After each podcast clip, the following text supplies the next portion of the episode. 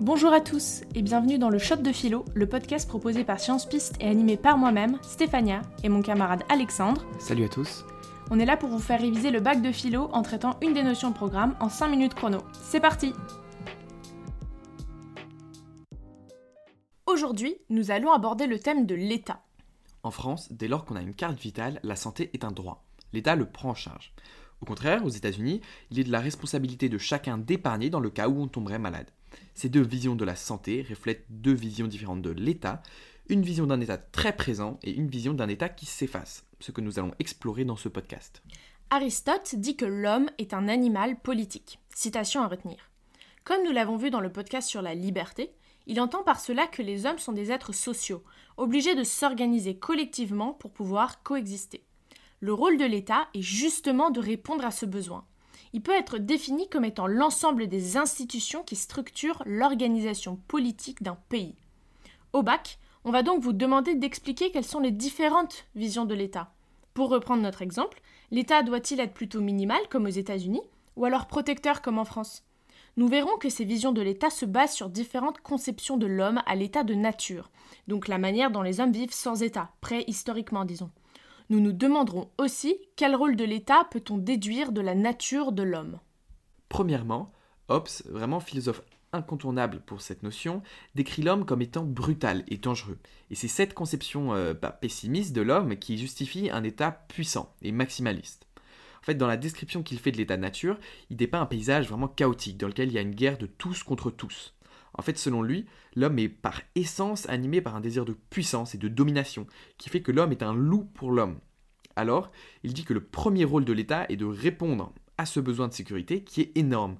Cet état de nature est si grave, nous dit Hobbes, qu'il faut que l'État soit très efficace. Il recommande ainsi un État puissant et sans limite, qui soit monarchique pour éviter trop de discussions, et qui a tous les droits sur ces sujets.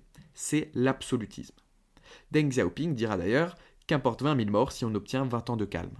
Je vois, mais ce sont ces mêmes thèses d'un pouvoir politique absolu et ne laissant pas de place à la pluralité qui ont produit au XXe siècle les expériences de ce que Hannah Arendt a pu qualifier d'état totalitaire, qui pour le coup ne laissait aucune place aux besoins essentiels de liberté des hommes. Est-ce que l'homme a vraiment besoin d'un État qui soit aussi puissant et arbitraire? Alors non, justement, c'est ce qu'a théorisé Locke. Son état de nature n'est pas du tout aussi chaotique que celui de Hobbes. En fait, pour lui, même sans État, les hommes s'en sortent plutôt bien. Ils ont une descendance, ils ont des biens, mais ils n'ont toujours pas de sécurité. Donc selon lui, l'État doit uniquement pallier à ce problème de sécurité, mais ne doit surtout pas toucher à ce qui euh, marche en fait déjà un peu bien, qu'il appelle les privilèges naturels, notamment le droit de propriété. Sa théorie fait de Locke un des fondateurs du libéralisme. Il établit donc que le meilleur des États est un État minimaliste qui doit faire le moins de choses possible, mais doit tout de même exister. Mais n'est-ce pas encore possible d'imaginer que même le besoin de protection ne soit pas nécessaire et que finalement l'État en soi est une contrainte pour l'homme? C'est exactement ce qu'avancent les anarchistes, notamment Bakounine qui décrit un état de nature dans lequel en fait l'homme est paisible et heureux. Il avance aussi que lorsqu'un conflit arrive, les gens vont le résoudre spontanément et pacifiquement, tout seul sans avoir recours à une autorité externe, parce que c'est dans leur intérêt. Il appelle cela l'autogestion. Selon lui, l'État euh, comme structure est par essence une forme d'oppression et de domination. Proudhon, un autre anarchiste, écrit que le gouvernement de l'homme par l'homme, sous quelque nom qu'il se déguise, est une oppression. Les marxistes aussi veulent renverser l'État. Selon eux, l'État est le reflet de la lutte des classes et donc il organise et légitime la domination des travailleurs. Ok, donc pour résumer, si des hommes par nature mauvais justifieraient un État absolutiste pour les protéger les uns des autres, ça c'est Hobbes, Cependant, une vision plus optimiste des hommes, qui serait moins violent, légitimerait un État libéral et une plus grande liberté politique. Ça, c'est Locke.